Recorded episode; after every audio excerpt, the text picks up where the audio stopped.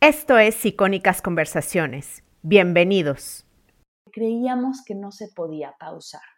Creíamos que el ritmo de la vida se nos iba de las manos y no había momento de hacer una pausa. La pandemia vino a darnos cosas terribles, pero también vino a enseñarnos que sí se puede pausar, que sí hay momento de hacer esa pausa, hacer ese stop lo tuvimos que hacer de una manera muy, muy abrupta y muy violenta, ¿no? Por así decirlo, pero sí se puede pausar y justo una de las preguntas más frecuentes era eso, era ¿a qué hora voy a meditar? Hola, soy Jessica Nogués, emprendedora y creadora digital. Bienvenida a Emprende Bonito Radio. Aquí emprenderemos y aprenderemos juntas con conversaciones llenas de estrategia, inspiración e ideas para emprender bonito en tu negocio y en tu vida. Para más información sigue Emprende Bonito en Instagram o visita emprendebonito.com. Comenzamos. La meditación es universal y ha existido durante miles de años, en los cuales ha ayudado a muchas personas y comunidades para lidiar con muchas dificultades. Hemos tenido varios meses con mucha incertidumbre, miedo, angustia, estrés y necesitamos enfocarnos y cuidarnos sobre todo nuestra salud física y mental. Necesitamos aprender a estar presentes, a disfrutar de los pequeños momentos, a pausar y es por eso que he invitado a Mar del Cerro. Ella es guía de meditación, health coach y es también host del podcast Medita Podcast, que te recomiendo muchísimo. Muchísimas gracias, Mar, por estar aquí. Ay, gracias a ti, Jess, por invitarme. Estoy feliz, feliz de estar aquí. Me encanta tu trabajo, admiro muchísimo tu contenido. Es un sueño estar por acá. Ay, muchas gracias. La vamos a pasar muy bien y vas a ver, emprendedora, que vas a mm. aprender muchísimo ahorita estábamos comentando antes de empezar a grabar sobre Barcelona, ¿no? Que ahorita estás ahí. Sí. Y que me comentabas que hay un movimiento de mindfulness súper interesante. Cuéntame un poco eh, ¿qué, ves allá con pues respecto a este tema. Justo, bueno, una de las cosas que cuando yo me certifiqué como guía de meditación en la Ciudad de México, empecé a ver documentales, no sé si te pasó a ti, pero empezó a ver documentales de salud donde decían, el doctor no sé qué que hace un estudio en mindfulness eh, dice esto. Y el doctor no sé cuánto que hace un estudio del cerebro cuando meditas hace esto. Y empezaron a salir artículos y empezaron a salir mucha información acerca de los estudios científicos dicen que la meditación, y yo decía, ¿en dónde se están haciendo estos estudios? Claro. O sea, yo quiero participar, yo quiero ser parte de, de, estos, de este movimiento, de, esta, de estos estudios científicos de la meditación, ¿no? Poner los escáneres en la cabeza y, yo quiero explorar eso. Entonces fue cuando empecé a buscar, ¿no? ¿Dónde se hace? Buscando, bueno, en Estados Unidos hay gran parte, con, en la escuela de John Kabat-Zinn, hay mucho, mucho, mucho estudio científico alrededor del tema, pero también empecé a notar que en España había también un gran movimiento de mindfulness y de meditación, por ejemplo, en, Zaragoza hay grupos de estudio científico, acá en Barcelona lo hay también.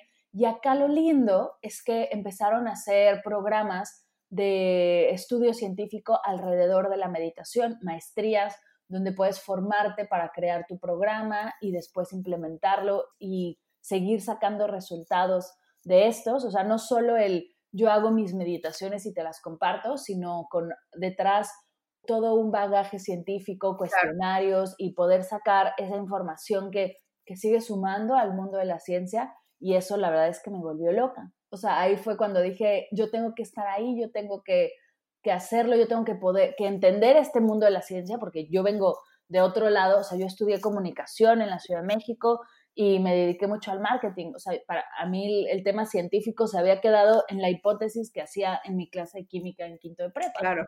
¿no? Entonces, como, pero quería más. Yo sabía que para profesionalizar y para llegar a más personas teníamos que tener esa base. No solo como, esto es lo que yo siento, sino esto es lo que yo he estudiado, he leído, que funciona. Porque hay un, ya ahora que vine y que me empecé a adentrar, hay un montón de información y de ciencia alrededor de la práctica. Entonces fue ahí que me, que me apasioné y que dije, vámonos a Barcelona a estudiar. Me encanta que hables de ciencia y de hecho ahorita vamos a retomarlo. Hay una frase que, que le he escuchado mucho y que me gustaría que me dijeras tu opinión sobre ella. Es del Dalai Lama y dice, lo que más me sorprende del hombre occidental es que pierden salud para ganar dinero, después pierden el dinero para recuperar la salud y por pensar apasionadamente en el futuro no disfrutan el presente porque no viven ni el presente ni el futuro y viven como si no tuviesen que morir nunca y mueren como si nunca hubieran vivido. ¿Tú qué opinas? ¡Qué fuerte! ¡Qué fuerte frase! Y sí, totalmente. La verdad es que yo tengo que confesar que era de esas workaholics en la Ciudad de México que hacía una hora de camino al trabajo y salía súper estresada y cansada a las 10 de la noche de trabajar. Claro. Un, trabajos de más de cinco días a la semana, era, era terrible. Y te empiezas a dar cuenta de eso, ¿no? De que te sientes cada vez más baja de energía, más, o sea, desconectada y cada vez tienes menos tiempo para ti. Estás haciendo mucho dinero, pero no lo puedes gastar porque no tienes vacaciones o no tienes... O lo gastas en cosas al final, ¿no? O lo, gastas en un seguro de médico porque estás todo el día enferma también. Claro, Entonces, Y, y si te empiezas a dar cuenta de eso, y yo creo que justo ahora, bueno, lo que estamos viviendo nos, nos está abriendo un poco los ojos de nuestras casas tienen que ser un espacio agradable donde vivir, los trabajos tienen que tener un límite de tiempo, ¿no? De horario, de, exigencia, de prisa, ¿no? La prisa, yo vivía en, una, en un trabajo donde todo era para ayer, ¿no? Todo urgía, me veía yo corriendo así, sacando cosas, era terrible y creo que ese nivel de estrés no le hace bien a nadie, ni al mismo trabajo, o sea, ni a la misma empresa. Justo ahora muchas empresas están buscando programas de meditación, de salud física, mental y emocional, porque a nadie le hace bien ese, ese estrés. Tenemos, sobre todo, bueno, yo que vengo de la Ciudad de México, tenemos este, como vemos hacia arriba, o este, no sé cómo decirlo, pero a Estados Unidos, donde trabajan y trabajan y trabajan y trabajan y trabajan sin parar. Y creo que es momento de voltear a ver a otros lados y qué están haciendo otros países para generar de la misma manera, ser igual de productivos, pero cuidando a las personas. Fíjate que en ese sentido tienes mucha razón. De hecho, en América se trabajan mucho más horas que en Europa, por ejemplo. Y siento que México copia, como tú dices, a, Estados Unidos. Y trabajar más horas no significa ser más productivo. Entonces, tienes toda la razón. Yo siento que, que, en ese sentido, digo, no, no quiero como poner en un pedestal a los europeos, pero es verdad que, por ejemplo, tienen más vacaciones, que le dan como que yo siento que aprecian más lo de descansar en general, o sea, como que eh, al tener tantas vacaciones, sí, o sea, como que no viven para trabajar, o sea, como que trabajan para vivir. Yo lo veo más aquí que allá, no sé por qué. Totalmente, algo que me pasó cuando me vine para acá al principio es que de repente yo estaba acostumbrada a trabajar de lunes a sábado y los domingos hacer mis compras, ¿no? Ir al súper, ah, ir a estas cosas y de repente ya me levanto. Todo cerrado. y resulta que todo cierra los domingos. Y yo estaba furiosa. O sea, pero no sabes mi furia de cómo se atreven, por qué cierran los domingos. Y mi esposo me dijo, es que la gente también tiene vida y también necesita los domingos, o sea, la de la, la, cajera necesita el domingo para pasarlo con su familia. Y claro, o sea, me cayó el 20 de necesitamos pensar más también en el otro de esa manera. Sí, exactamente. De hecho, o sea, hay algunas cosas abiertas, pero es así, no sé, por ejemplo, las farmacias, ¿no? Aquí, por ejemplo, en Luxemburgo las cierran, pero hay una que hace el turno por si necesitas, ¿no? Pero no, no sé cómo funciona en Barcelona. hay algunos, ¿no? Hay algunas tienditas, hay algunas cositas así abiertas como por no cerrar todo por completo. Algunos restaurantes, algunos no. O, por ejemplo, hay restaurantes que cierran los lunes. Pero, ah, pero yo me acuerdo de trabajar en lugares donde era 24/7, lo cual acaba contigo, acaba con tu salud física, mental y emocional, porque no puedes estar despierto 24/7, ¿no? Todos necesitamos descansar. Justo mi abuela decía, hasta Dios descansa. Sí, Descansó el último día.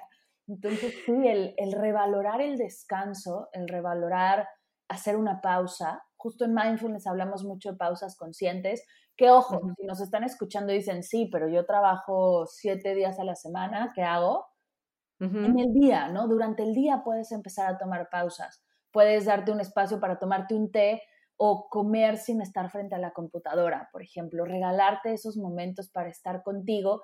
Igual en la situación en la que estás en este momento, en el presente, no puedes darte esas vacaciones o no puedes darte esos, esos descansos, pero empezar a observar, ¿no? Cómo estás durmiendo, qué, cuántas pausas estás haciendo al día para conectar contigo, cómo estás respirando durante el día y si puedes hacer algunas pausas para regresar a tu respiración empezar poquito a poco. Tampoco tenemos que empezar primero a, irnos a un... Hay gente que lo hace y no lo juzgo, y qué bueno si les funciona.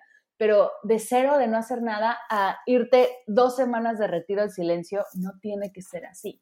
No, tienes que cambiar de repente, repentinamente, toda tu rutina por completo. Sin embargo, empezar a, observar justo cómo está tu, tu ambiente laboral, de qué manera puedes apoyar, ¿no? Si eres tú el que está pidiendo que las cosas se hagan tan intensamente o estás mandando a tus compañeros mensajes de trabajo en los domingos, por ejemplo, ¿no? Ah, Para hacer esas pausas y replantearnos quién queremos ser laboralmente.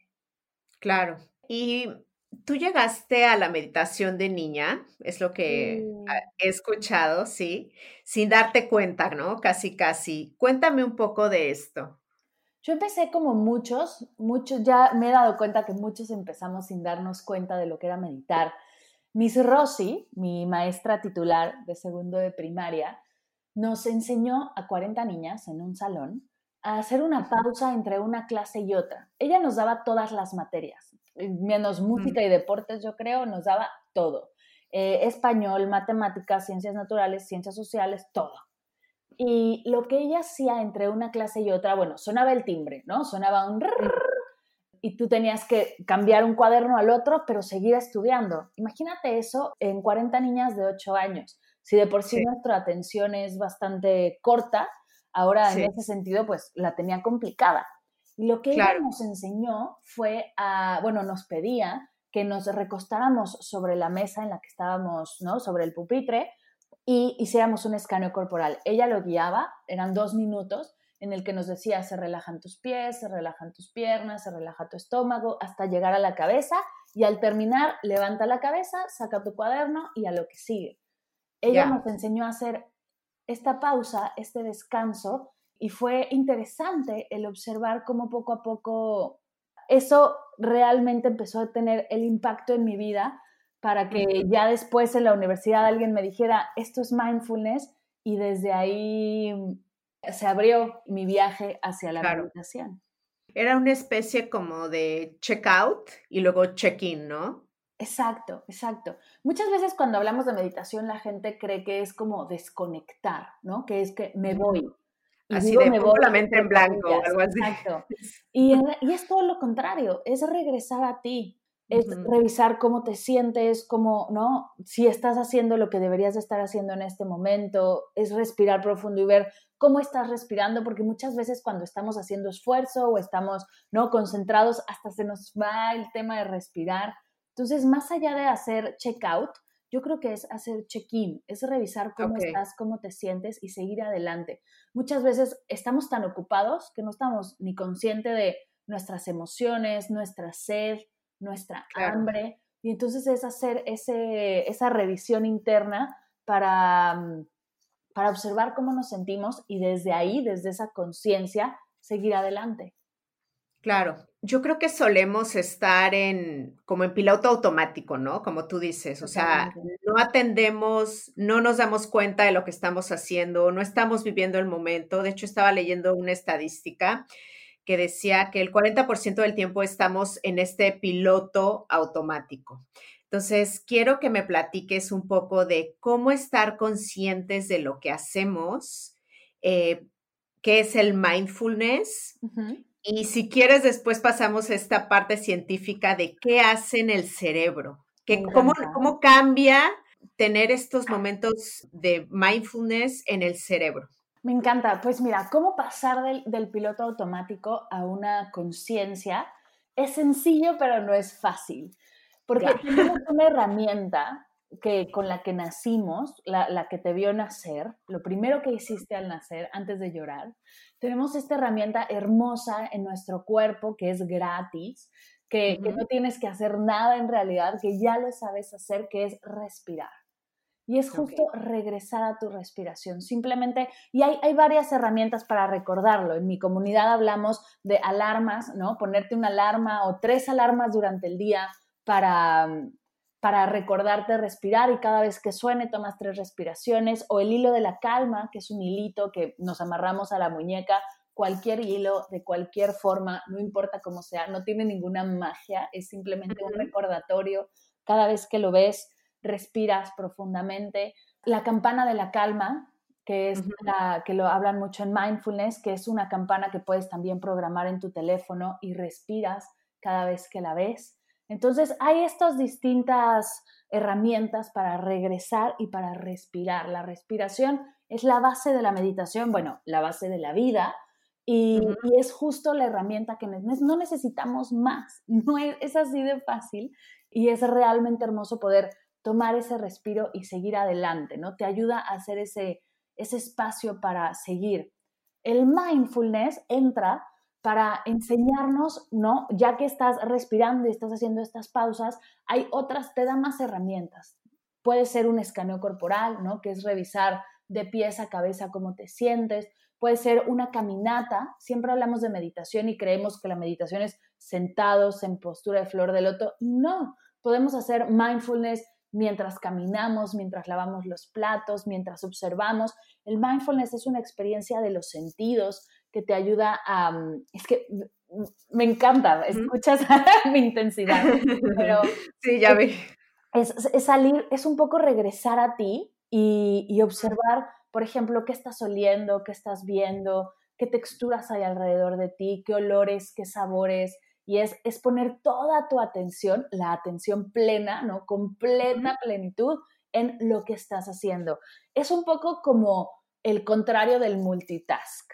Así, ah, como para entenderlo bien. Es un mito completamente eso de que puedes hacer varias cosas al mismo tiempo, porque yo, no me creo que puedas hacer todo al mismo tiempo, bueno, varias cosas al mismo tiempo y que te salgan bien, ¿no? Exactamente, que hay cosas que sí, o sea, tampoco es que todo el tiempo tengas que estar en atención plena. Puedes hacer atención plena mientras comes, puedes hacer atención plena mientras lavas los platos. Sin embargo, por ejemplo, me imagino, si eres una mamá y tienes dos niños, igual y comes mientras le das de comer a uno, ¿no? Sí puedes hacer esas cosas. Sí, pero, pero es cansado. Totalmente. Eso es lo que pasa con el multitask, que en una de esas sí se puede, pero te drena por completo. Claro. Porque tienes que estar en, en, tu cerebro tiene que estar pendiente de muchas cosas a la vez y eso es muy cansado, va y viene, ¿no? Rebota. Estoy comiendo yo, está comiendo el otro, está revisando el claro. el otro está corriendo por ahí. Entonces, el mindfulness es regresar a hacer una cosa y descansar. Lo que pasa en el cerebro cuando estamos meditando, cuando estamos practicando este hacer una sola cosa a la vez con atención plena, es que se relaja, baja el nivel de energía que está fluyendo, baja el estar brincando de una idea a otra y puede concentrarse y enfocarse en una sola cosa a la vez. Por eso, en temas, por ejemplo, de productividad, la meditación es brillante, es una herramienta increíble porque realmente te enfocas y realmente estás haciendo lo que tienes que estar haciendo en el aquí y el ahora. No es lo mismo contestar un correo de trabajo mientras tomas una llamada y mientras escribes tus pendientes que solo contestar, estar haciéndolo. Ahora, ¿cómo trabajamos esa, esa atención, esa presencia a través de meditar, a través de sentarte y darte 10 minutos para solo respirar? solo estar contigo y nada más. Y entonces con la práctica en el SAFU, que es un cojín de meditación donde nos sentamos a meditar, pues que puedes meditar en tu silla, en un tapete de yoga, puedes meditar donde sea, pero a lo que voy es la práctica sentado eh, formalmente te ayuda justo a que esos momentos de tu día que necesites toda tu atención tengas las herramientas para tomar una respiración profunda, enfocarte y sacar lo que tengas que sacar. Claro. Y por ejemplo, ¿tú crees que ser capaces de vivir eh, así de forma, así como dices, mindful, tiene que ver un poco con la satisfacción? Porque yo tengo esta impresión entonces de que una mente que está ahí divagando y distraída no es una mente tan feliz. Totalmente. Y justo lo decías con la frase del Dalai Lama, ¿no? Estar futureando todo el tiempo pensando tanto en lo bueno como en lo malo del futuro. Nos roba el estar presentes, disfrutando lo que estamos haciendo. Nos roba esa parte, ese poder que tenemos de realmente estar en lo que estamos haciendo y disfrutar lo que estamos haciendo. Y no quiere decir que el mindfulness o la meditación estén peleados con planear, para nada. Sin embargo, puedes planear desde la atención plena o puedes recordar, puedes ir al pasado desde la atención plena, pero no estar pensando en qué va a pasar y en qué pasó ayer y, al mismo tiempo estar escribiendo un correo y contestando y, ¿no? y haciendo 30 cosas a la vez. Si lo haces presente, si haces las cosas desde la presencia, todo puede funcionar.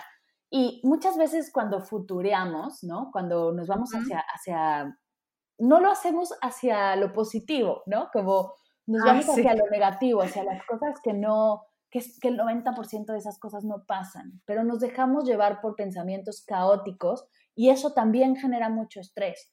Entonces, aprender a regresar la mente, a recordar que no somos lo que pensamos y que los pensamientos son solo pensamientos y ya, no son verdades, es, es, también una habilidad de la meditación que nos ayuda a estar más felices y más tranquilos. Claro. Bueno, y ahorita con todos estos beneficios que me estás diciendo de pausar, ¿por qué si es tan importante pausar y darnos breaks, no lo hacemos? O sea, también me gustaría que me dijeras cuál es como el dolor o la pregunta más frecuente que te hace tu comunidad. Supongo que está relacionado un poco con esto, ¿no? Lo de no saber pausar, lo de no saber darnos breaks o vivir en el presente. ¿Por qué no lo hacemos? Yo creo, y, justo esta es la respuesta que tengo o que tenía hasta marzo 2020. ¿Por qué no lo hacemos? Porque creíamos que no se podía pausar. Creíamos que el ritmo de la vida se nos iba de las manos y no había momento de hacer una pausa. La pandemia vino a darnos cosas terribles, pero también vino a enseñarnos que sí se puede pausar, que sí hay momento de hacer esa pausa, hacer ese stop.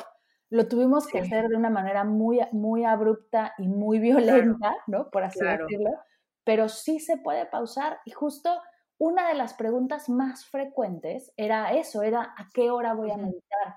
Sin embargo, durante estos meses, la pregunta ha cambiado y eso ha sido interesante. La gente y en general nos hemos dado cuenta que la prisa no nos está ayudando y que sí se puede pausar y la pregunta se ha transformado a ¿por qué no puedo poner mi mente en blanco? No sé si lo estoy haciendo bien.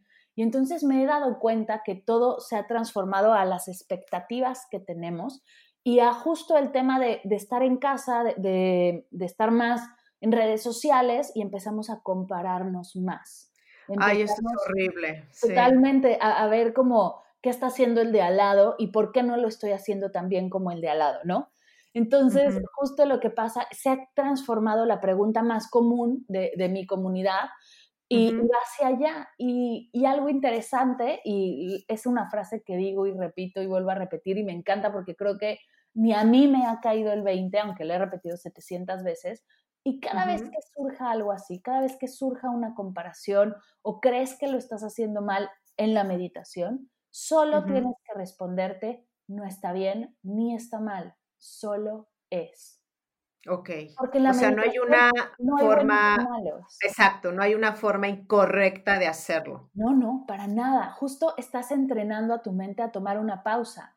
Y por supuesto que la primera vez que lo haces, no, bueno, hay gente, la suerte del principiante, ¿no? Hay personas que la primera vez que se sientan a meditar, ¡fum!, es una experiencia mágica.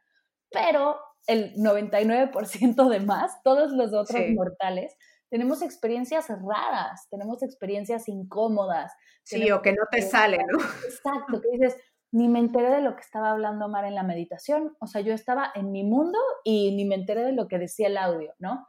Nos pasa a todos. Justo estás entrenando a hacer esa pausa. Lo primero que tienes que hacer es entrenar a tu cuerpo, ¿no? Si tu primera práctica de meditación te quedaste sentada durante 10 minutos, lo hiciste muy bien. No te enteraste de nada de lo que decía el audio, no pasa nada paso a paso. Justo recuerdo, ahorita se me vino a la cabeza el recuerdo, yo de, en la universidad hacía yoga caliente, ¿no? Esta yoga que haces en saunas.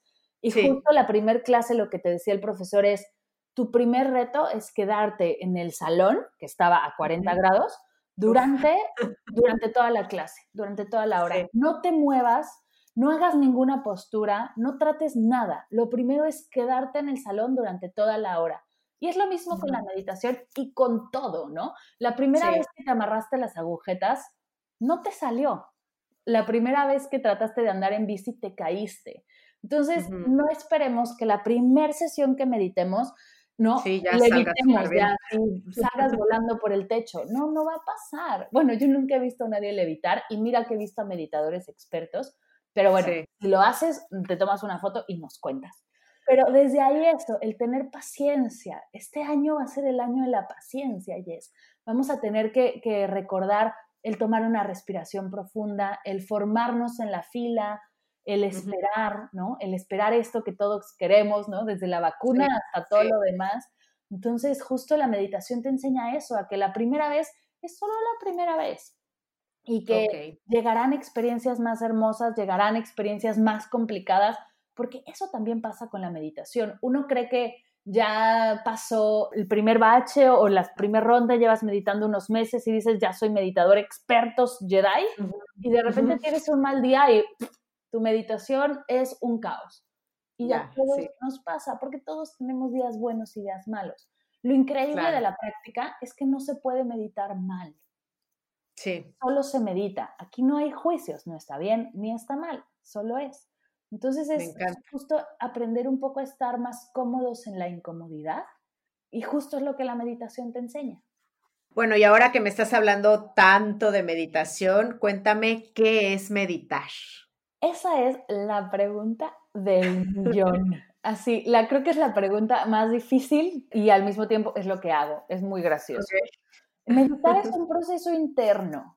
Entonces, así como eh, darte exactamente la definición correcta es complicado. Hay muchos autores y hay mucha información al respecto, pero al ser un proceso interno no hay en realidad una definición, no en piedra y esta es la verdad y lo demás es mentira. No, porque igual y lo que yo vivo hoy no lo voy a vivir en un año y cada quien va a vivir distinto. Es como si definimos amar. ¿Qué es amar? Ah, ya, no lo sé. Sin embargo, para ser realistas, porque tenemos que definirlo para entender qué estamos haciendo y, realmente confiar en lo que estamos haciendo y no llegar así todos temerosos.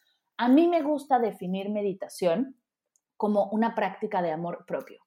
Es el momento en el que yo me doy a mí el espacio para cerrar los ojos y conectar conmigo, para aislarme del mundo exterior e ir hacia adentro y preguntarme cómo estoy, cómo me siento, cómo me quiero sentir, qué estoy dispuesta a hacer para lograrlo. Y hay distintas prácticas, formas de meditar hay un montón. Está la meditación zen, la meditación trascendental, los mantras, el yoga, eh, la meditación de Osho, o sea, prácticas hay un montón. O simplemente sentarte en silencio y respirar profundo.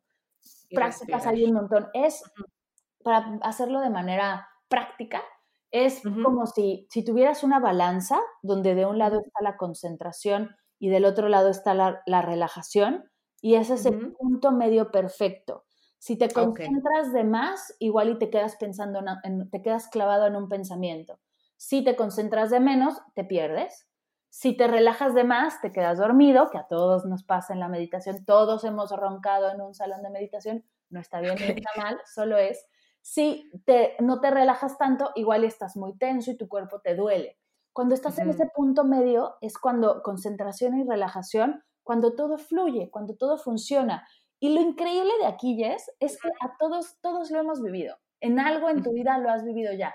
Ya sea en la cocina, si es que te gusta cocinar, o si te gusta planear mientras planeas, si te gusta organizar mientras organizas, si te gusta correr mientras corres ese momento en el que todo desaparece y tú estás concentradísima haciendo lo que tienes que hacer y de repente, ¿qué hora es? Presente. se me pasaron tres horas y ni cuenta me di. Esos momentos son esos momentos de concentración y relajación máxima, donde estás ahí, estás presente, como acabas de decir, estás haciendo lo que tienes que hacer y es hermoso. O sea que es muy personal y subjetivo, o sea, lo que me funciona a mí, igual a ti no te funciona. Totalmente, y justo por eso en mi, bueno, en el proyecto que traigo, comparto distintas técnicas, comparto diferentes, no diferentes tradiciones, diferentes prácticas, porque a, cada quien le va a funcionar algo distinto. Entonces, es interesante explorar todas, ¿no? Para saber el menú de opciones que tienes y, tú dices, bueno, hoy que voy camino al trabajo necesito este tipo de práctica, ¿no? Donde, por ejemplo, si vas en el coche no tengas que cerrar los ojos, eso es clave. no, no. Donde hoy tengo ¿no? más tiempo en mi casa, voy a estar aquí todo el día, pues puedo tomar una práctica más larga, una visualización, por ejemplo, puede funcionar, donde me dé más espacio a mí y, tú vas amoldando tu práctica, tú vas viendo qué necesitas, cómo te sientes. Para eso hay primero que intentarlo y hay primero que regarla un par de veces y es justo lo que, como el primer consejo, es perderle el miedo, observar, ¿no? Hacer unas cuantas prácticas y ver cómo te vas sintiendo, igual y llevar un diario, no escribir, hoy sí la pasé fatal, no puedo más, se me durmió la pierna y simplemente no, di una. igual el día de mañana dices, wow, las visualizaciones me encantaron. Y como lo hice acostada en mi tapete de yoga, el cuerpo no hizo nada. Entonces, todo perfecto. Y así poco a poco ir explorando, ir viendo tu práctica y desde ahí observar todos los beneficios, todos los cambios y poco a poco ir explorando cuál es la meditación perfecta para ti. Ok. Y hace rato hablabas de ciencia. Me gustaría que me dijeras cómo cambia el cerebro cuando llevamos ya tiempo haciendo estas prácticas. Justo le estamos enseñando al cerebro a tomar distintos caminos. El cerebro está hecho a, través de surcos y cuando repetimos un comportamiento se crea este surco y, ya a veces lo hacemos hasta en automático. Lo que estamos haciendo es enseñarle que hay otro camino y mientras más lo repitamos, más podemos ¿no? afianzar ese camino y hacerlo un hábito. Además de que, bueno, está, hay estudios que dicen que la parte frontal, el lóbulo frontal del cerebro se ilumina cuando estás meditando, que es el área donde está la intuición, la percepción personal, la reflexión, el silencio. Cuando experimentamos todo esto, el lóbulo frontal se enciende y trabajas esta parte. También te relaja todo tu cuerpo, el cerebro le manda la señal a tu cuerpo de que está tranquilo, está en paz, al estar respirando profundo, entra más oxígeno, lo cual hace que tu cuerpo no esté luchando, ¿no? Por, por sobrevivir, sino tenemos todo el oxígeno que necesitamos, estamos bien, entonces todo se calma y se relaja. Y cuando el cerebro está tranquilo, puede hacer distintos procesos que no los hace si está todo el tiempo en estrés.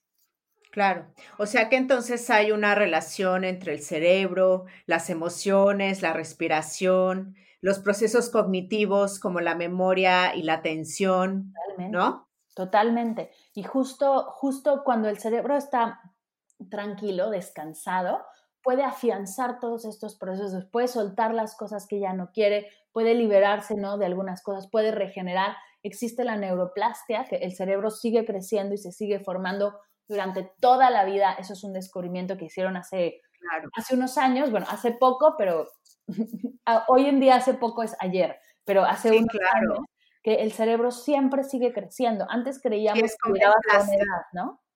Exacto. Y hoy sabemos que no, hoy sabemos que a la edad que sea puede seguir trabajando y puede seguir entrenando a tu cerebro para hacer cosas nuevas y eso es hermoso de la meditación porque te ayuda a justo hacer este espacio, darle el espacio para relajarse y seguir. Algo, por ejemplo, que escuché hace una semana que me encantó fue que cuando nos bañamos, nada que ver con la meditación, pero mira qué lindo está. Cuando nos bañamos, el agua caliente que cae en tu cabeza relaja los músculos de tu cabeza y hace que el cerebro pueda también, ¿no? Entrar en otros procesos. Por eso cuando te bañas tienes tan buenas ideas. Qué bonito, ¿no? Ah, ok, ya. Sí, sí, sí. Siempre, y a todos nos pasa, de repente te estás bañando y dices, claro, ¿no? Tengo que, ojo, ¿qué pasa? Si te estás bañando y estás pensando en todo lo que tienes que hacer en el día, o si te estás bañando y estás regañándote o te estás culpando de algo, eso no va a suceder. Entonces, si te bañas con atención plena, uf, va a suceder magia. Que sería bañarse usando los cinco sentidos, ¿no? O sea, sintiendo el jabón, sintiendo el agua, oliendo el jabón, este, no sé. Totalmente, no, tal cual como lo acabas de decir, poner el agua a una temperatura cómoda. Muchas veces hasta te bañas y ni te das cuenta de la temperatura. Así lo haces en automático y hasta se te olvida. A mí me ha pasado así de ya me puse shampoo, no me acuerdo. o, te sales con el enjuague y dices, ay, no, tengo que volver a entrar. Y, a todos nos pasa. Entonces es justo estar presente. ¿Cuánto invertimos en jabones que huelen delicioso y te los echas sin darte cuenta de a qué olían?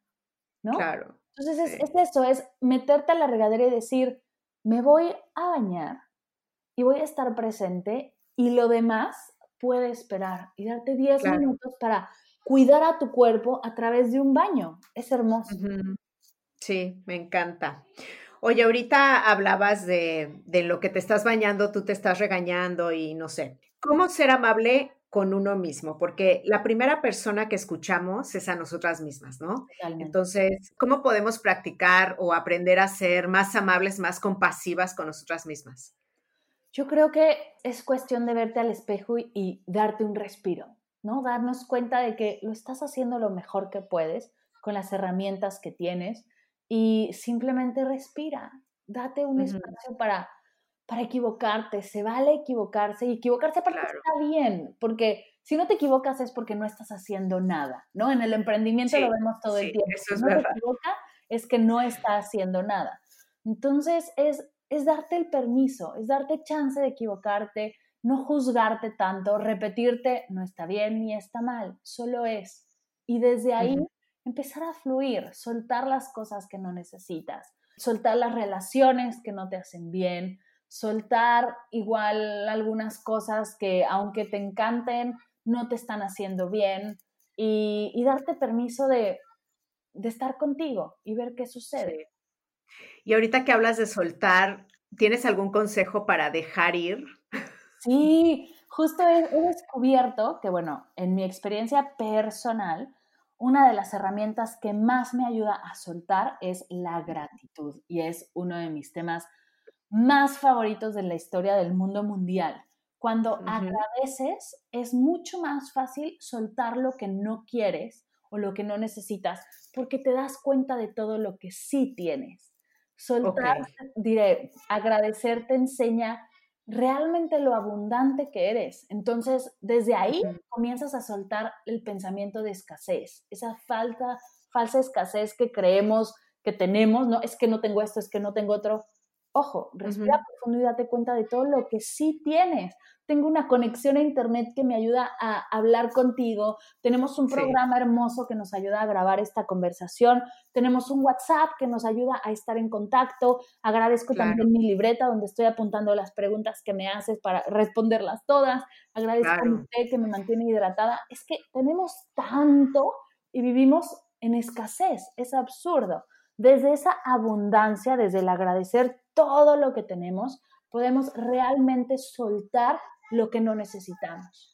Me encanta. Y me gustaría que me hablaras un poco de los mantras y las afirmaciones. ¿Cómo nos ayudan? Uf, pues mira. Bueno, para empezar, ¿qué son?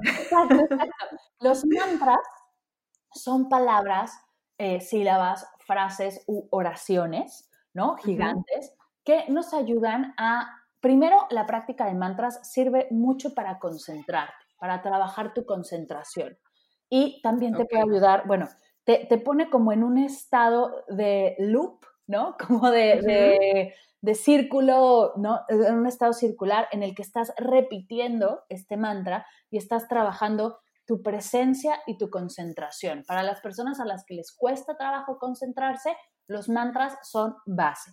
Hay distintos tipos de mantras. Hay mantras religiosos, como por ejemplo los, los mantras a Ganesha o a Shiva, el Padre Nuestro es un mantra religioso, es una oración larguísima. El Ave María, por ejemplo, que repites una y otra vez en un rosario, cuando estás rezando un rosario, entras como en un loop, ¿no? Como en esta energía de repetición que te ayuda a estar presente y estar ahí. Hay mantras de todas las religiones y de todas las formas. Hay mantras religiosos que también te pueden ayudar a lograr este estado. Por ejemplo, uno de mis mantras favoritos es Soham, que significa yo soy. También lo cantan en inglés I am, lo puedes hacer en el idioma que quieras. y es justo estarte recordando quién eres. Es, es estar yo soy, yo soy, yo soy, yo soy. Entras en esta energía de pertenencia, de, de personalidad, de estar contigo y de reconocerte.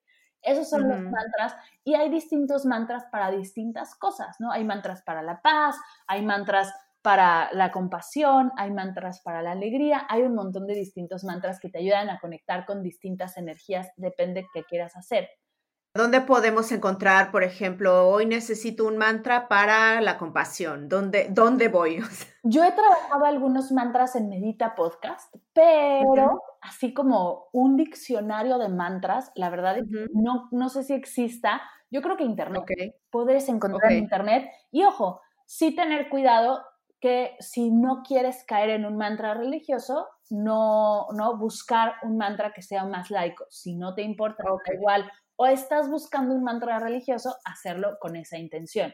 Sin embargo, no hay, tampoco pasa nada si entras en un mantra religioso y no, ¿no? Pero bueno, hay gente que con eso es muy cerrada y yo respeto, así que si lo vas a buscar, solo sé consciente que hay mantras religiosos y hay mantras laicos y depende de cuál sea tu intención, ir hacia el que más te acomode.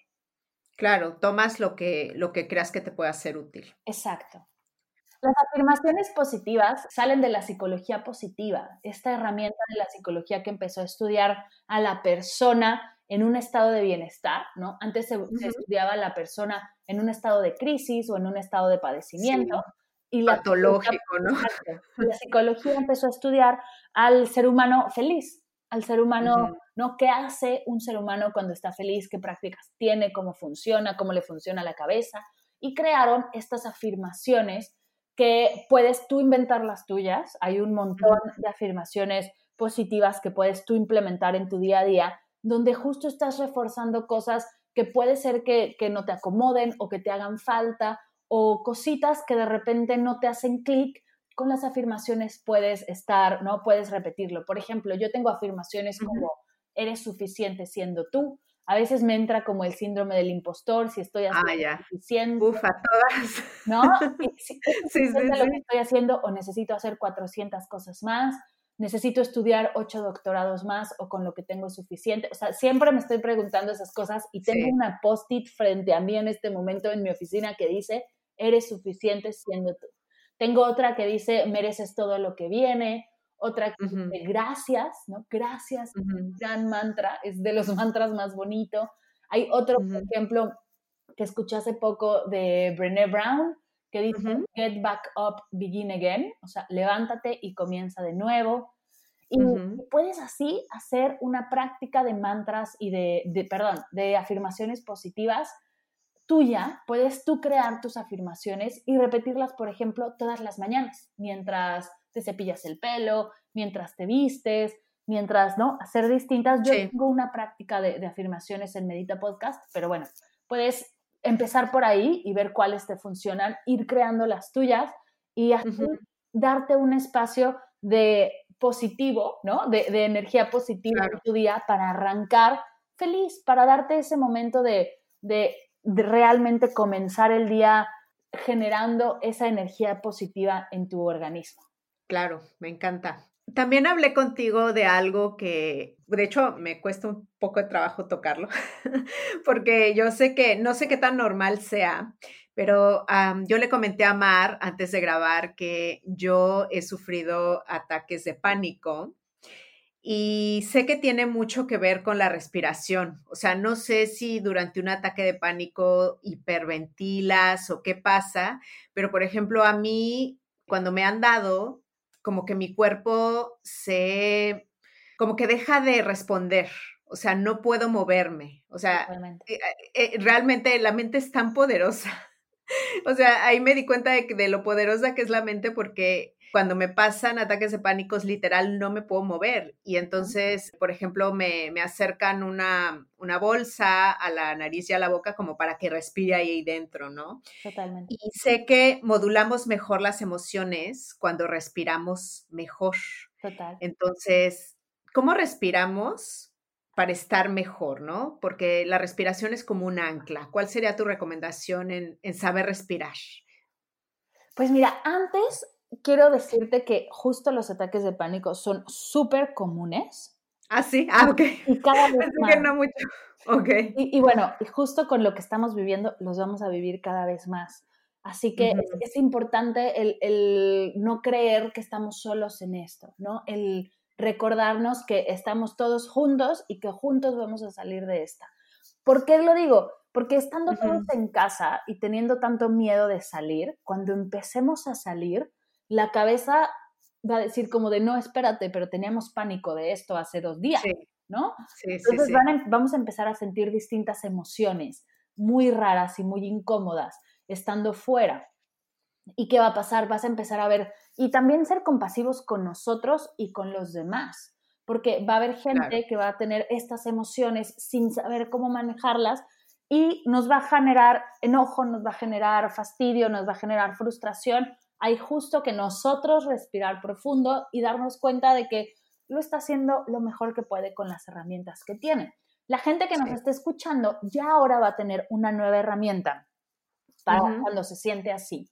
Cuando estás sintiendo un ataque de pánico, un ataque de ansiedad, pasan muchas cosas en nuestro, en nuestro cerebro y tampoco es el mejor momento para ahí darte una práctica de meditación. Lo que yo recomiendo en ese momento y lo que he leído que funciona es varias cosas. La primera es si puedes ir a un lugar donde puedas tocar el pasto con tus pies, ¿no? Como regresar tu energía hacia el piso. Muchas veces la energía está en la cabeza y nos sentimos como muy aire y perdemos el piso. Entonces, justo regresar esa energía hacia abajo o donde estés, quítate los zapatos y siente el piso. Ayuda un montón, como que te centra, te arraiga donde estás y no te sientes como que estás volando sin sentido. Otro es empezar a respirar profundo. Justo te dan esta bolsa de papel para poder controlar un poco tu respiración. Entonces, empezar a alargar los espacios de respiración te ayuda un montón. Hay una respiración que a mí me gusta mucho, que repito, que se llama la 478. Inhalas en 4, retienes en 7, exhalas en 8. Y así, si tú vas contando, el contar la respiración te ayuda a tener un referente de tiempo. Entonces dices, inhalo 2, 3, 4. Puedes agarrar un cronómetro y hacerlo a los segundos retienes en 7 y exhalas en 8. Eso puede funcionar. Sin embargo, puedes hacerlo de inhalo en 5 y exhalo en 5, inhalo en 6. ¿Cuánto tiempo hago esto? Un par de minutos, lo que necesites en realidad. O sea, puedes estar casi una hora si lo sientes. No pasa nada. La idea es que, que aterrices, ¿no? Porque cuando estamos en un ataque de ansiedad o de pánico, como que sientes que todo pasa y que no puedes tú agarrar nada, no te puedes agarrar de nada. Justo es, que además se siente muy feo. Sí, se siente muy feo. Y ahí no es como de siéntate y oh, mm", no. Ahí es aterriza. O sea, aterriza tu energía, observa, no, dale el espacio al cuerpo de entender que está en un piso, que no le va a pasar nada, que está seguro. Mantras. Y que va a pasar, ¿no? Justo eso te iba a decir. Un mantra como esto también pasará podría ayudarte en estos momentos. O la paz comienza conmigo que es uno de mis mantras favoritos. Tener una frase o un mantra que te pueda ayudar a aterrizar, a recordarte que es pasajero y que lo que estás sintiendo no está chido y, es incómodo, pero es solo una sensación, es solo un pensamiento, no es la verdad absoluta, ¿no? Porque muchas veces tenemos estos pensamientos de caos que nos llevan a tener estos, estos ataques o estas situaciones. Entonces, recordar que los pensamientos son solo pensamientos, no tienen por qué pasar, y es bajar la energía. Imagínate que, que cuando estás en un momento así tu energía está a 100, ¿no? De 0 a 100 está en 120 y es un poco irla bajando poco a poco con calma, ¿no? Porque también hay gente que tiene prisa para salir de estos estados y no. Sí. Con calma. Es que se siente muy feo. Totalmente, totalmente. Ir bajando para que tu energía comience a estar en 90, en 80 y relajarte realmente. También, por ejemplo, si te relaja algún aceite esencial, algún olor, puedes traerlo en tu bolsa, ¿no? Como un poquito, un poquito de aceite de lavanda. A mí la lavanda me hace magia. O alguna cremita, ¿no? Donde puedas que puedas poner las manos y oler, ¿no? Y frotar tus manos. El contacto físico también ayuda mucho. Hay personas a las que el contacto físico les ayuda y personas a las que no. Hay que, hay que preguntar también de, oye, ¿necesitas algo, algún olor? ¿Necesitas un abrazo? Hay mucha gente que la contención del abrazo lo ayuda como a sentir otra vez el cuerpo. Entonces, es, encontrar qué te funciona a ti, preguntándotelo, observándote. Y si estás con una persona a la que le está pasando, justo eso, sentarte al lado de ella y decir, aquí estoy para lo que necesites, no pasa nada, no te voy a imponer nada, solo tengo estas herramientas si necesitas alguna. Claro. Y por ejemplo, ahorita que estamos hablando de emociones, ¿qué recomiendas para cuando sentimos mucha rabia?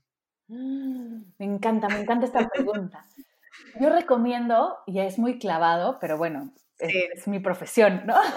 no tengo de otra. Yo recomiendo preguntarte, ¿para qué está aquí la rabia? Y no estoy diciendo por qué. Porque eh, yo soy solo yo la que lava los platos, porque nadie me ayuda, porque eh, no, ¿para qué? Ok. ¿Qué te quiere Si tiene una, sí, te está diciendo algo, ¿no? La rabia. Enseñar la rabia. Porque te voy a explicar un poco de dónde viene. Este, este para qué. Yo justo sentía, y bueno, experimento, mucha ansiedad todo el tiempo. Y la ansiedad se ha vuelto como la mala de la historia, ¿no? Como que la ansiedad es nuestro enemigo número uno hoy en día. Y en realidad la ansiedad tiene un gran mensaje, tiene un mensaje muy poderoso. Es solo preguntarle, ¿para qué está aquí? Muchas veces la ansiedad lo único que quiere decirte es, no cruces la calle sin voltear, ¿no? Te van a atropellar. Muchas veces la ansiedad te está diciendo, pon límites. Aquí no hay un ah, límite claro. Algunas veces la ansiedad te está diciendo, hoy no salgas, ¿no? La cosa no está padre, no te vayas de vacaciones. la ansiedad tiene muchos mensajes, los cuales, como no escuchamos, no entendemos y, nos y entonces la, ansiedad va a gritar, ¿no? Primero te habla en voz baja, luego te habla en voz normal y después ya te grita. Entonces es ahí cuando, ah, ya no puedo más claro, te desbordas. Exacto, te recomiendo yo sentarte y preguntarle a la ansiedad, ¿para qué estás aquí? Puede ser en una práctica meditativa o a la ira o al enojo o a la tristeza o a cualquier, puede ser con un cuaderno, ¿no? Y escribir, si querida, ¿no? Querida ansiedad, ¿para qué estás aquí? Y soltarte y escribir lo que se te venga a la cabeza hay varias prácticas, ¿no? Para, para reconocer y para tener más Pues esto lo puedo hacer con cualquier emoción desagradable, ¿no? Exacto. Y agradable también. También, ah, también se vale preguntarle a la alegría para qué está aquí. Igual y, igual y hay algo, ¿no? Que te gustaría guardar o que te gustaría recordar más adelante de las emociones positivas. Y justo el darnos cuenta, porque bueno, a mí también me pasa, que tenemos el poder de decidir cómo nos vamos a sentir. Muchas veces lo que no queremos es comprometernos a qué tengo que hacer para sentirme así. Pero, por ejemplo, si yo me quiero sentir energetizada todo el día, tengo que comer de manera saludable para que no me den esos baches de energía durante el día, ¿no? Como para que no me dé mal del puerco, para que no me sienta yo fatal. Si yo quiero tener energía constante, tengo que alimentar a mi cuerpo de esa manera. Muchas veces no me quiero comprometer a eso y entonces no me siento así. Pero mm. es justo eso, es preguntarte para cómo me siento, cómo me quiero sentir y qué estoy dispuesta a hacer para llegar a esa sensación, a ese sentimiento. Y me gustaría que me dijeras, tú de lo que has visto, ¿cuál es el error más común cuando queremos empezar a, a practicar la meditación? Así, el error con el cual como que tenemos que tener así atención de, no, o sea, como tratar de no cometerlo. Ok, sí, me encanta, me encanta esta pregunta. Es ponértela fácil. Nos la ponemos tan complicada. ¿Quieres que tu primera meditación, aparte de que sea perfecta, que no existe meditación perfecta, dure una hora, te sientas maravillada, adoptes la postura de flor de loto sin ningún dolor ni ninguna incomodidad, tengas ya todos los accesorios que luego nos venden para meditar. Con, ah, ya. Y, eso es ponértela bien difícil. Y nos encanta ponernos las cosas difíciles. Y ojo, hay retos que son interesantes, no digo que no, pero para la primera vez que vas a meditar, yo te recomiendo sentarte en una silla o acostarte en el piso, ponerte los audífonos y escuchar. Ponértela fácil. Exacto, póntela fácil. Y, y, bueno, esto para todos los hábitos de salud en la vida. pero aplica para todo. Exacto, pero sobre todo en la meditación, que es algo nuevo, bueno, nuevo y no porque lleva miles de años, como tú decías, ¿no? En el planeta, pero que es algo nuevo para ti, póntela fácil, que sea algo sencillo. Es más, si no quieres hacer una pausa la primera vez, hazlo mientras haces otra cosa. Mientras claro, te sales a caminar o yo qué sé. Ve escuchando, ve, viendo si el ritmo de la persona que te guía funciona, si el tono de voz, si la música que hay de fondo, ¿no? Porque muchas veces estás a la mitad de una meditación y de repente hay una música que dices, Dios mío, ¿qué está pasando? Entonces, ve encontrando tu audio, tu forma, tu práctica y desde ahí comienza poniéndotela muy fácil. Claro, me encanta este, este consejo. Bueno, ya para ir un poco cerrando, me gustaría aprovecharte que te tengo aquí. Eh, yo sé que hay algunas mamás que nos escuchan. Yo creo que hay que enseñar a los niños a esta práctica del mindfulness y, e, e, incluso a meditar porque les va, son herramientas de vida que te ayudan un montón a ser más feliz. Entonces, ¿Cómo podemos ir metiendo a los niños en este mundo?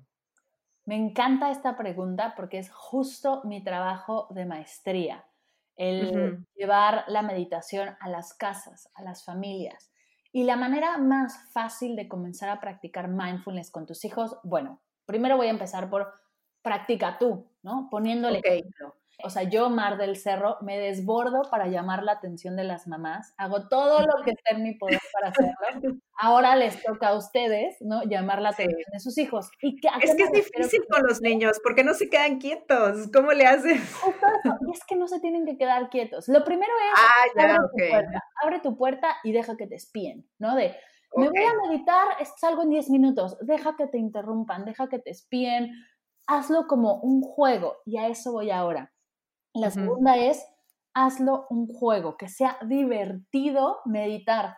Y les va a gustar a ellos y te va a gustar más a ti. Justo las prácticas de niños, a los que más les gustan es a los adultos, porque no tenemos que quedarnos quietos. Hay, por ejemplo, figuras para hacer la respiración guiada. En vez de solo contar, ¿no? Inhalo 2, 3, 4, exhalo 2, 3, 4, lo podemos hacer con un triángulo o con un infinito. Hay mamás que ah, hacen, por ejemplo, unas olas de mar en alguna pared, ¿no? O en estas paredes tal que de repente puedes dibujar en ellas. Y entonces cuando subo, inhalo y cuando bajo, exhalo, ¿no? Entonces ah, con el dedo. Hay prácticas De, de meditación y de yoga también con animales, con dibujos, con diferentes actividades. La meditación no tiene que ser solemne. Hay niños a los que les gustará y está increíble. Claro pero no tiene que ser de, a ver niños, ahora en la siguiente hora todos asentados a respirar. No va a pasar. No, después de cinco minutos ya. Déjate tú cinco, a los tres minutos, dos Claro, ya te dicen, sí, mamá. Yo di clases en un salón con niños y justo era eso, era encontrar de qué manera podríamos, podíamos mezclar el juego con la práctica meditativa. Y hay un montón de juegos allá afuera Justo tengo yo un curso que se llama Mamá y Papá Mindful, donde hay distintas prácticas para niños. También en YouTube, completamente gratis, tengo varias prácticas de meditación para niños. ¿Tu canal de YouTube? Sí, en mi canal de YouTube.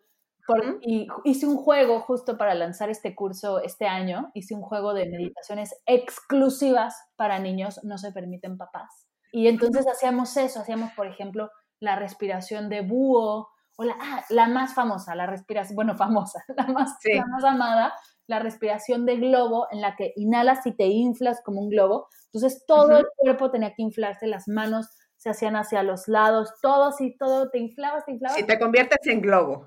Y cuando te desinflabas, te sacudías, como se sacude un globo al desinflarse. Entonces era todo. Ah, todos nos sacudíamos. Y entonces es un poco hacer conciencia de la respiración, sacudirte, porque a veces también sacudir el estrés físico, literal, y sacudirlo ayuda un montón, y hacerlo un juego, imaginar que eres un globo, jugar ¿no? con la imaginación de los niños, explorar, ahí está la, respiración de búho, está la respiración a una vela, ¿no? Está, hay, hay, un montón de juegos que puedes hacer, hay libros de juegos de meditación, donde puedes empezar a explorarlo con tus peques porque aparte lo, divertido de la meditación y de los niños es que cada niño es distinto. A cada ah, niño le funciona distinto. Hay niños que son más para, de texturas, hay niños que son más de quedarse sentados y tranquilos, hay niños que son más de colores o de visualizaciones. Y entonces la idea es que tengas distintas prácticas para que explores qué funciona más con tu peque. Claro. Y por ejemplo, con respecto al mindfulness, yo, por ejemplo, mi hijo de 8 años le encanta leer, de verdad, así es de, voy a leer, agarra un libro, se encierra en su habitación y es de no me molesten. ¿Eso, por ejemplo, es una práctica mindfulness para él o no? Por supuesto, es estar ahí con él, ¿no? Estar presente. y eso sí, de no me interrumpan. exacto. Meterse a la lectura, explorar ese mundo nuevo es, un juego increíble de, imaginación brutal.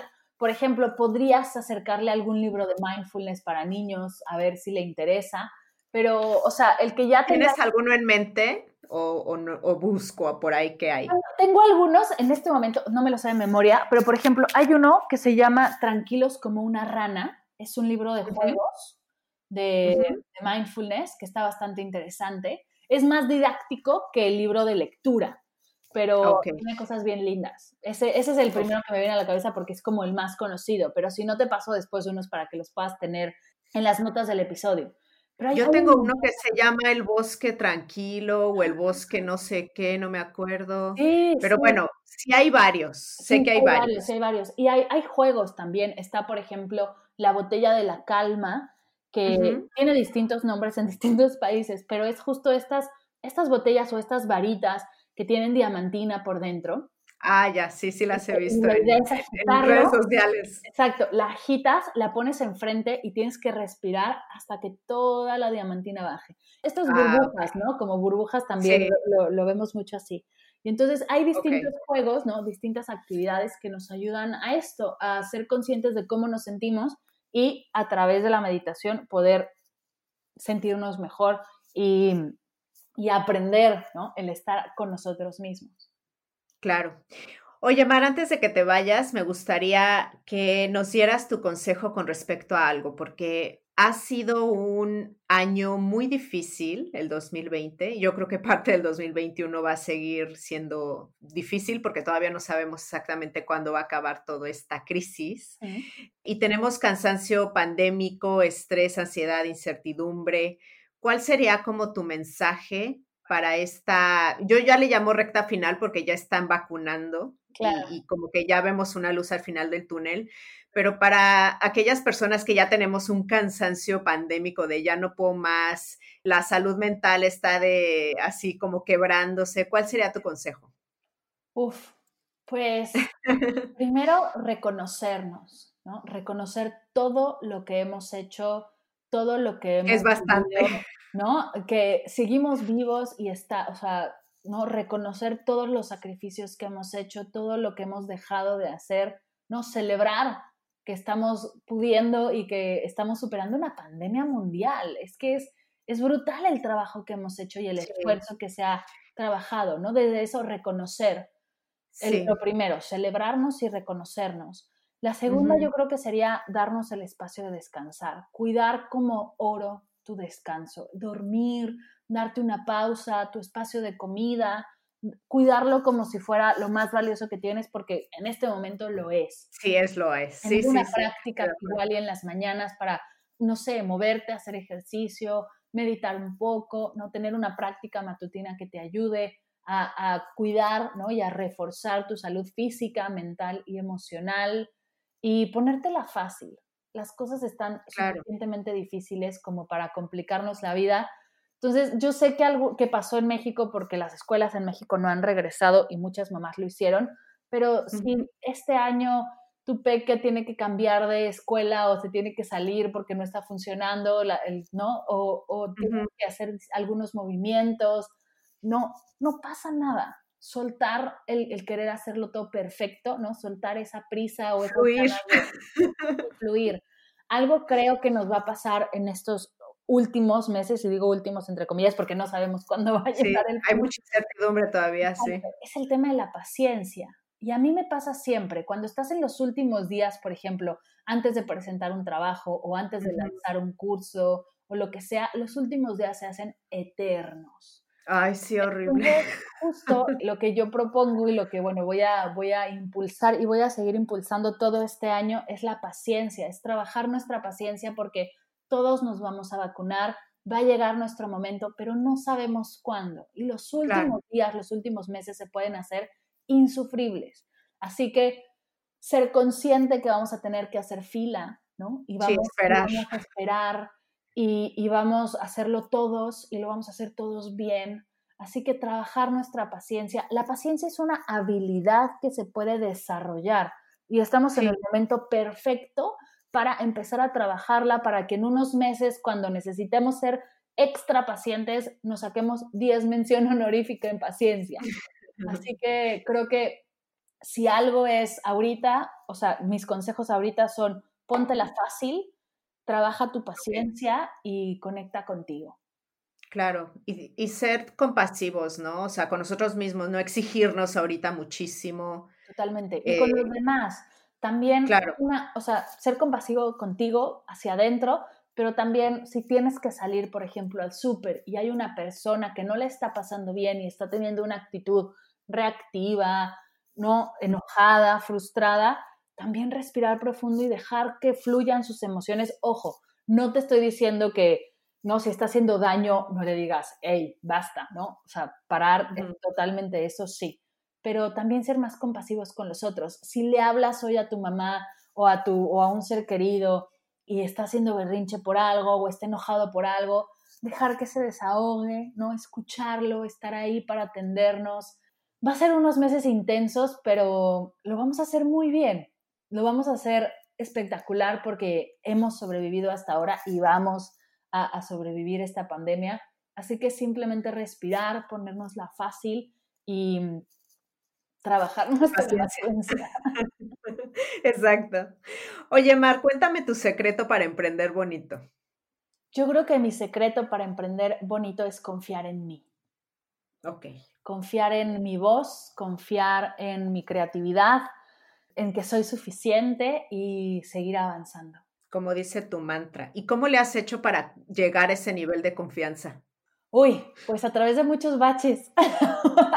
que lo has trabajado, ¿no? Sí, a través, de, a través de, muchas, muchas cuestiones, muchas preguntas, mucha meditación, a través de, de no confiar, he visto lo que sí va funcionando, lo que no, y cada vez puedo confiar más en mí y más en mi cabeza y en mi creatividad, también aprendiendo, ¿no? La, Aprender e informarte es una forma de generar confianza en uno.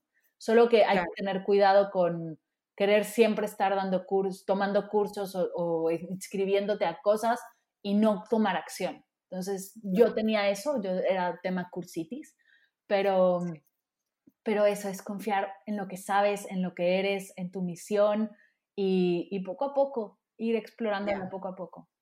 Claro, me encanta. Omar, cuéntanos ya para finalizar, ¿dónde te encontramos? Tu podcast, la que quieras saber más de ti, ¿dónde puede ir? Yo estoy por todos lados en Mar del Cerro, mardelcerro.com, arroba Mar del Cerro en redes sociales. En Medita Podcast es mi, mi bebé.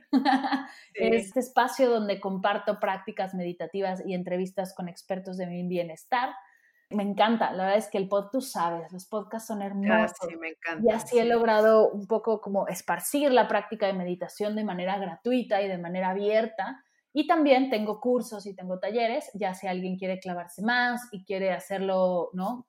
Con mi apoyo en en vivos y cosas así, pues están los cursos y talleres en mardelcerro.com.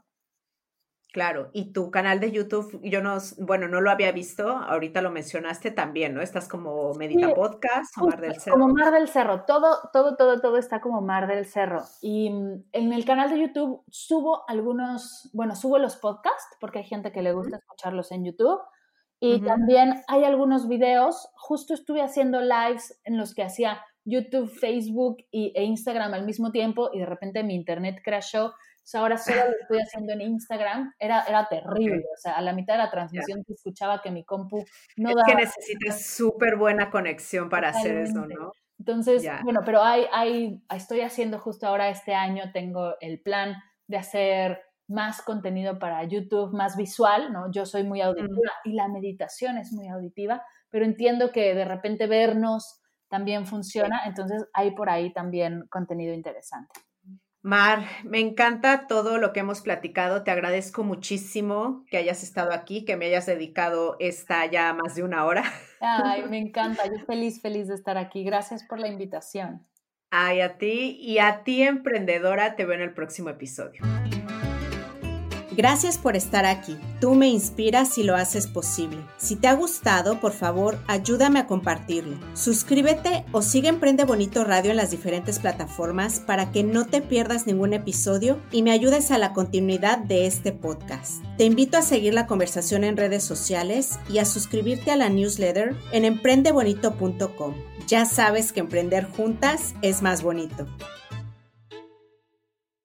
Gracias por escuchar Icónicas Conversaciones, en donde exploramos ideas clave y hacks para una vida plena y con propósito. Sapiencia y ciencia para la vida. Asegúrate de no perderte ningún episodio suscribiéndote en tu plataforma de podcast preferida. Para más contenido y actualizaciones, sígueme en mis redes sociales. Me puedes encontrar como Jessica Austria. Hasta la próxima.